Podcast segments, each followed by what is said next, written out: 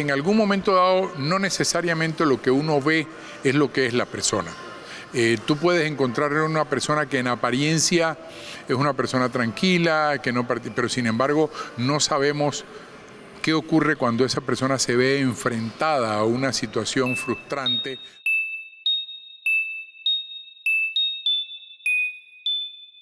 Estás escuchando Perfil Criminal con Tania Mino.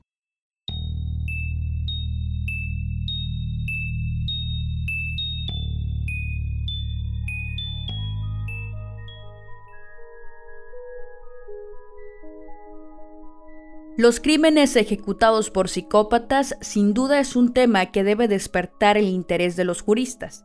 En pleno 2021 no hay un criterio único sobre cómo tratar jurídicamente esta cuestión. Está claro que los hechos delictivos cometidos por delincuentes psicópatas han aumentado de forma considerable en los últimos tiempos. Pasamos de que el 1% de la población mundial era psicópata a una estadística inquietante del 2%. Si tomamos en cuenta que la población mundial hoy es de 7.9 billones de habitantes, estamos hablando de que en el mundo actualmente hay más de 158 millones de personas que son psicópatas. Aunque debo aclarar que no todos cometen actos delictivos.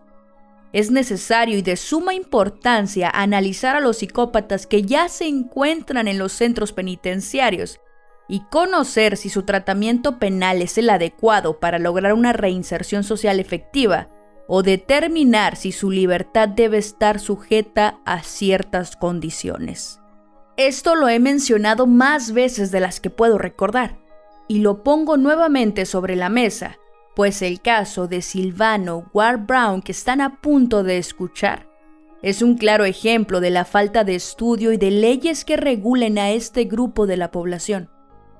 Bienvenidos al episodio número 15 de la segunda temporada de Perfil Criminal.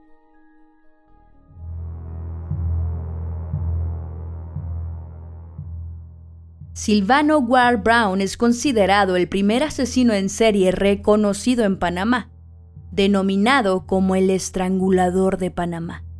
Nació el 19 de septiembre de 1941 en Puerto Armuelles, una ciudad de la provincia de Chiriquí, proveniente de una familia afropanameña, con una infancia casi normal y según sus propias declaraciones, maravillosa hasta los nueve años, cuando su padre se fue de casa y abandonó el hogar.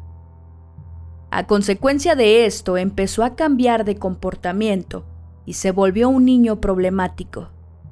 Silvano consideraba que le había faltado la mano dura de su padre y que por ello tuvo problemas de conducta. A pesar de ser un niño inteligente, abandonó los estudios en cuarto grado. A consecuencia de su mala conducta, durante su adolescencia pasó varias veces por prisión. Sin embargo, no es hasta 1959 en donde comienza su prontuario como asesino. La verdad es que sus crímenes causaron conmoción por la forma tan escabrosa en que los perpetraba. Como mencioné, en 1959 Silvano se encontraba por el área de San Francisco en busca de un domicilio para robar. Comenzó a observar a Paula Caballero a través de una ventana cuando ésta se desnudaba y se ponía su pijama para irse a dormir. Intentó ingresar a la residencia por la ventana y Paula lo descubrió. Al verse sorprendido, utilizó el cuchillo que llevaba en la cintura y que según él mismo contó, utilizaba para cortar las telas metálicas de las puertas y ventanas cuando iba a robar. Paula comenzó a gritar cuando sintió la puñalada de Silvano y cómo el cuchillo atravesaba su costado. Aún así, tuvo fuerzas para correr algunos metros antes de morir. Silvano, conscientemente de lo que acababa de hacer, corrió nervioso sin mirar a ningún lado. Fue un acto impulsivo, torpe y descuidado. No fue difícil descubrir que él había ultimado a Paula Caballero. Por ser menor de edad, Silvano pasó dos años en un reclusorio para menores y diez años más en la isla penal de Coiba. Quisiera señalar que José Calet, médico y psiquiatra forense de la época, después de estudiar a Silvano, recomendó que no debía ser devuelto a la sociedad, porque podría volver a matar. Quiero recordar a Ward Brown, a quien examiné hace 15 años y de quien dije en una ocasión que volvería a matar, porque los índices en él así lo preveían. Y puedo predecir que lo hará a la primera oportunidad cuando esté en libertad. Cuando se reincorporó a la sociedad, la predicción de Khaled se cumpliría. Volvió a delinquir, comportamiento con el que demostró que a pesar de que había cumplido con una pena bastante larga de 12 años, esta lección no le sirvió para encaminarlo por el camino del cumplimiento de la ley, sino todo lo contrario, lo capacitó aún más para delinquir posteriormente en una forma metódica cada vez más calculada, más medido y con una inteligencia superior. Fue el 7 de junio de 1973 cuando Dalila Gaitán Troya se convirtió en la segunda víctima de Silvano, quien utilizó el mismo modus operandi que la primera vez.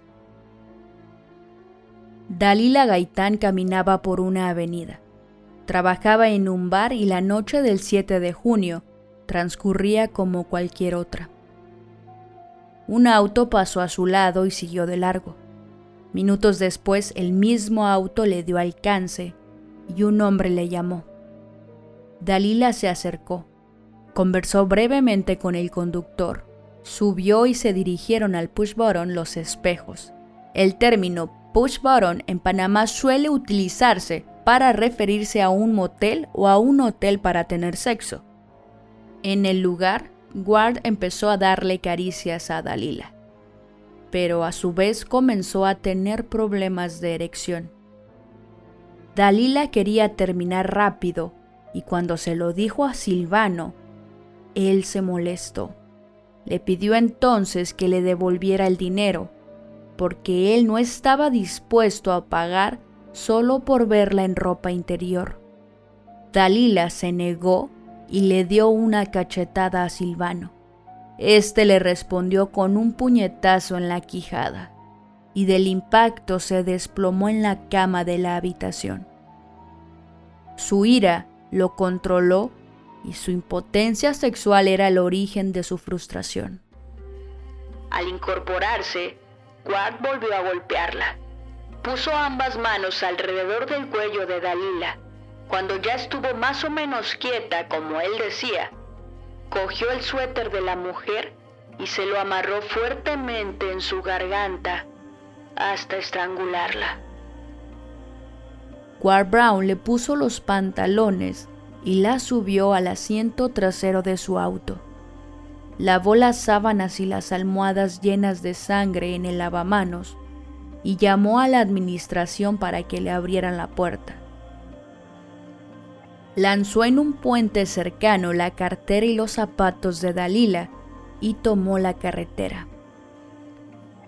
Ward detuvo su auto más adelante, sacó a Dalila del asiento trasero, le quitó la ropa que llevaba puesta y abandonó el cuerpo en el lugar donde la encontraron poco tiempo después. Ocho días más tarde, Silvano conoció a Rosa María Gómez, otra sexoservidora. La llevó al mismo sitio que a Dalila y se repitió su problema de impotencia sexual. Aún así, Rosa accedió a dar una vuelta con él para regresar después, y al no poder conseguir una erección por segunda ocasión, Rosa se burló de él. Esto lo enfureció Comenzó a golpearla sin parar en el rostro. Luego vendría el estrangulamiento. Primero con las manos y luego con el fajón que ella llevaba, para asegurarse de que realmente estaba muerta. La desnudó para evitar que fuera reconocida por la ropa, como pensó con Dalila, y la abandonó en el sitio donde fue encontrado su cuerpo el 19 de junio de 1973.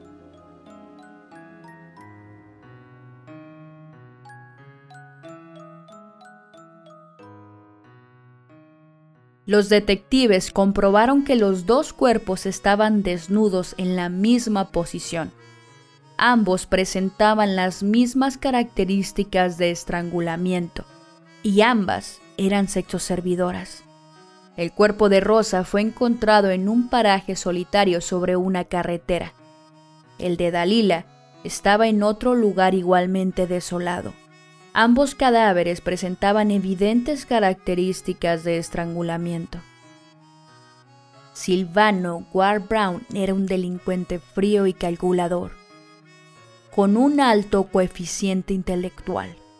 La descripción psiquiátrica de un experto de la época fue, Silvano no es un enfermo mental, no es un psicótico, no es un oligofrénico, ni es tampoco un epiléptico él es de una personalidad psicopática, amoral, con una mezcla de psicópata sexual.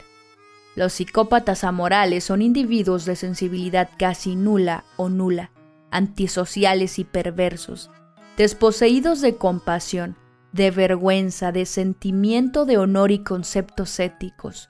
Son generalmente crueles, inadaptados en los colegios y en los trabajos, sin piedad, brutales e impulsivos, son fríos, pérfidos y arrogantes, y su campo de acción antisocial se dirige a las ofensas físicas contra las personas y la propiedad, con lo que reinciden frecuentemente en los delitos de homicidios.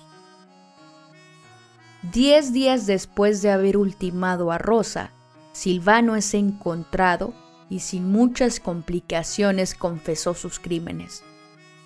No se puede justificar la muerte de estas mujeres. Pegarles hubiera sido suficiente, pero así son las vainas.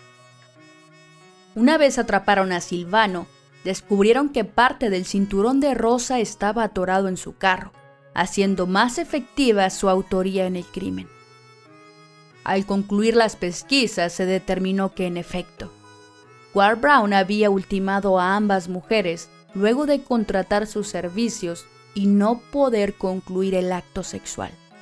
Él declaró, Cuando cojo rabia soy cosa seria. Silvano fue sentenciado a 20 años de prisión y sometido a rehabilitación psiquiátrica. Se le liberó el 24 de junio de 1993, a la edad de 52 años. Lo último que se supo de él fue que vivió durante muchos años en la capital del país junto con sus familiares y obtuvo un trabajo como guardia de seguridad, pues ante la ley, legalmente, él pagó por sus crímenes. Silvano fue puesto en libertad a los 52 años, y siendo realistas, a esa edad aún se tiene la suficiente fuerza y habilidad para seguir con sus lóbregas actividades. ¿Realmente se rehabilitó? ¿El sistema de justicia logró una reinserción genuina en la sociedad pese a su trastorno antisocial de personalidad? ¿O falló como tantas veces lo ha hecho y Silvano tuvo una nueva oportunidad para continuar con sus sangrientos actos? Sin duda es un enigma sin resolver. Pero, tomando en cuenta que existe una deficiencia en los modelos de justicia y que la psicopatía no es curable, se los dejo a su criterio.